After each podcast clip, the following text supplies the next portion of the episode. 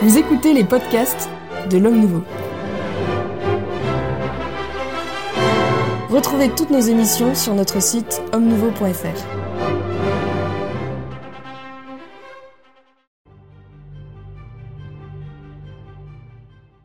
Jean Sévilla, nous nous retrouvons pour cette deuxième série de questions qui portera cette fois-ci sur la conquête de l'Algérie. Et donc, euh, pour, pour commencer cette, euh, cette série de questions, pourquoi la France est-elle rendue en Algérie? Multiples raisons. D'abord, euh, la régence d'Alger. Donc Alger, c'était un petit État euh, côtier euh, qui a vécu pendant des siècles, qui était sous la souveraineté nominale de l'Empire ottoman depuis, depuis le XVIe siècle. C'était un petit État qui vivait essentiellement de la guerre de course, c'est-à-dire la guerre corsaire, c'est-à-dire un État qui avait de nombreux navires avec des marins habiles qui s'emparaient des bateaux occidentaux qui croisaient en Méditerranée, qui s'emparaient de leurs biens, euh, de leurs marchandises, ils s'emparaient des hommes ou des femmes et qui les vendaient comme des esclaves. C'est un peu même qui a empoisonné, euh, c'est l'histoire des barbaresques, et qui a empoisonné les relations entre Européens et, et, l'Empire ottoman en règle générale, et en particulier la Régence d'Alger pendant des siècles. Donc il y a cette volonté de mettre fin à cela. Euh, il y a une histoire un peu compliquée, il y a une vieille dette. et là, les torts sont du côté de la France. Euh, la France devait une dette à la régence d'Alger pour un, du blé qui avait été acheté sous Bonaparte, qui n'a pas été payé. La régence d'Alger a réclamé son argent. Euh, on ne pas, la France ne s'arrêtait pas de le payer. Et un jour, le consul de France Alger a été convoqué par le, le d'Alger. Euh, la discussion a tourné sur ce, roulé sur cette question et le DEI s'est emporté et a souffleté, dit-on, d'un coup d'éventail le consul de France qui a été vu comme une, une insulte. Alors ça, c'est la partie non pas anecdotique, mais qui a existé. Il y avait le fait que le gouvernement de Charles X, puisque la toute première expédition contre Alger lancée sous la Restauration, euh, était en difficulté intérieure et que lancer une expédition militaire, qu'on en veut victorieuse, c'est un moyen de détourner de pouvoir gouvernement de se légitimer à l'intérieur auprès de l'opinion. Euh, il y avait aussi une, encore une autre raison, qui était une rivalité entre la France et l'Angleterre en Méditerranée, et que euh, pour la France, euh, dominer Alger, c'était se donner un point d'appui et donc une, une euh, pied en quelque sorte aux Anglais, qui et donc avoir, avoir un, lieu, un lieu de, puissance dans ce sens-là. ce sont ces multiples raisons qui, sont, qui se sont additionnées. Maintenant, euh, c'est par notre histoire, au fond, il n'y a pas de grand plan derrière. On voulait prendre Alger, et puis au fond, on n'a jamais vraiment pensé, euh, conçu, euh, eu un plan réfléchi sur ce qu'on allait, faire ensuite de cette conquête. Et donc, ça va être tout le problème de cette colonisation qui, au fond, va se faire un peu, un peu de manière brusque, un peu de manière, enfin, même s'il est allé dans le temps, mais au fond, sans vrai concept derrière, un peu de hasard selon euh, les hommes qui étaient au pouvoir. Et donc on se lance dans une conquête dont on ne sait pas ce qu'elle va devenir et la France met le doigt dans un engrenage qui va durer 132 ans et qui d'une certaine manière va lui rapporter mais va aussi lui coûter cher puisque l'histoire algérienne, une fois la parenthèse close, est une histoire qui aura coûté cher à la France. Et qu'était l'Algérie avant l'arrivée de la France? La région d'Alger, c'est une bande côtière, c'est la ville d'Alger qui fait à peu près 30 000 habitants. Euh, bande côtière, quelques points d'appui sur la côte, euh, mais donc le territoire algérien actuel euh, n'existe pas en tant qu'unité politique. À l'intérieur, donc il y a la régence d'Alger, comme je le disais, puis à l'intérieur, vous avez une multiplicité de tribus qui habitent, qui sont ressorties, qui appartiennent à des ethnies un peu différentes, euh, qui ont des, euh, des langues différentes aussi, euh, des traditions ethno-culturelles différentes. Le ciment de ces sociétés, de ces peuples qui composent ce qui va devenir l'Algérie, c'est l'islam.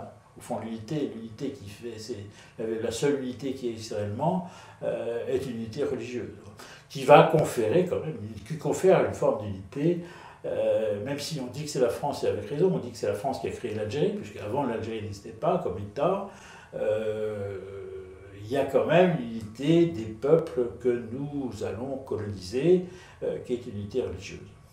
Et pourquoi la France est restée en Algérie?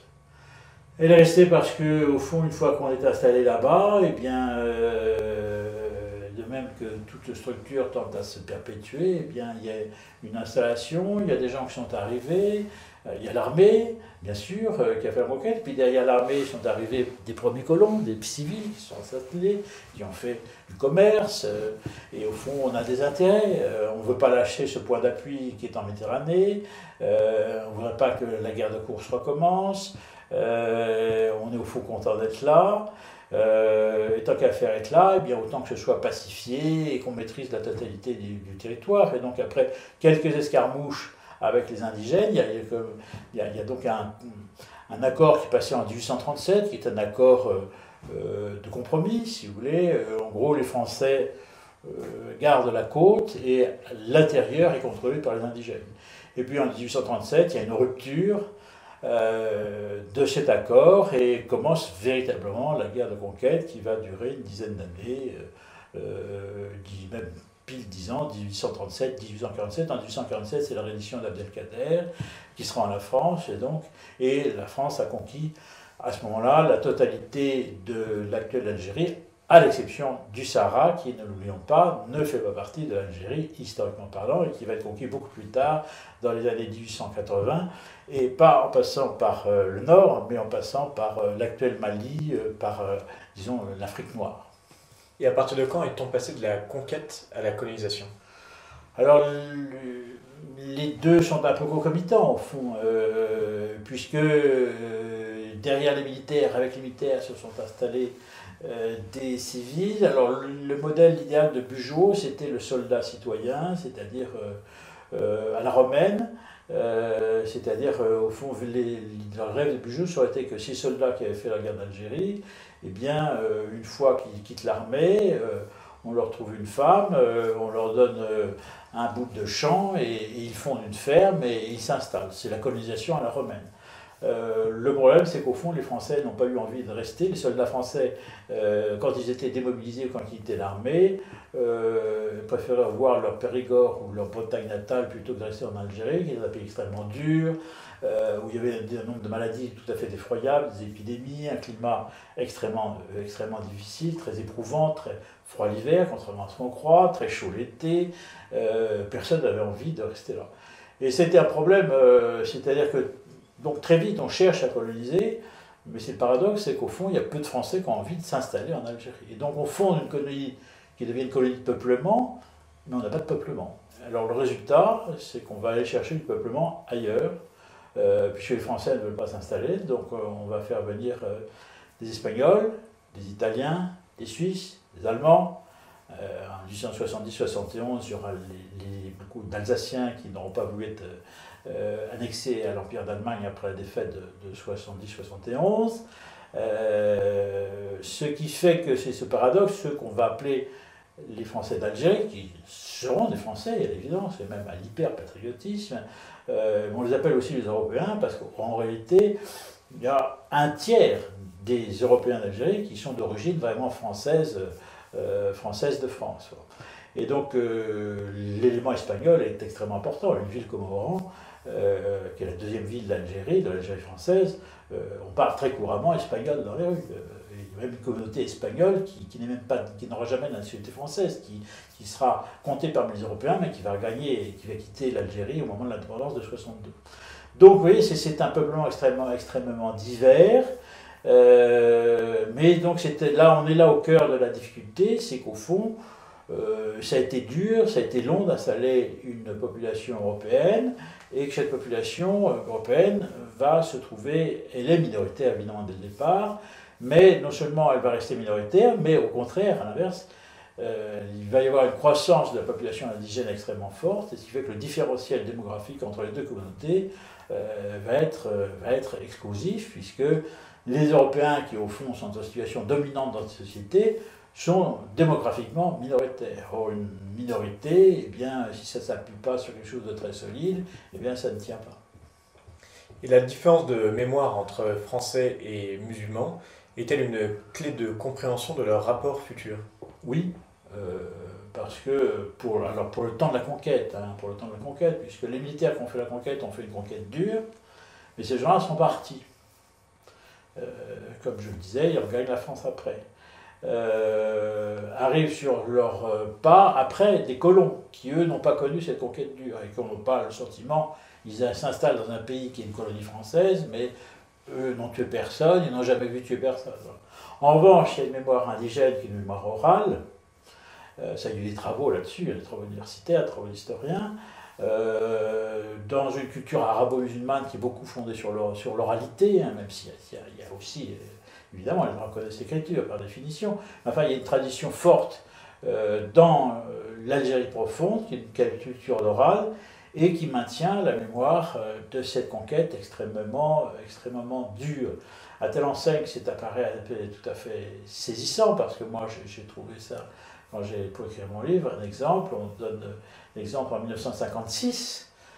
1956, euh, des Européens sont tués en Kabylie, la guerre est déjà déclarée depuis 1954, la guerre d'indépendance, elle est en cours, mais des Européens sont déclarés parce que par des gens qui sont appartiennent à une tribu qui veulent venger la répression que leurs ancêtres avaient subie en 1871, quand, parce qu'il y avait une révolte de la Kabylie en 1871, l'armée française avait eu à écraser une révolte de la Kabylie. Donc en 1956, il y avait des familles qui pensaient encore à venger leurs ancêtres de 1871, c'est-à-dire qu'il y avait comme un temps de, 80 années. Donc ça veut dire une mémoire indigène, si vous voulez, qui s'était maintenue, et qui montre que derrière l'apparence d'une Algérie, euh, française, enfin euh, officiellement française, avec des départements français, où tout le monde était français, en réalité, il y avait toujours une vision et une mémoire indigène qui regardait l'élément européen, l'élément français, comme font un conquérant ou un descendant de conquérant. Merci beaucoup Jean-Sylvain d'avoir répondu à cette série de questions sur la conquête de l'Algérie. Donc nous nous retrouverons dans une troisième vidéo sur euh, la colonisation de l'Algérie.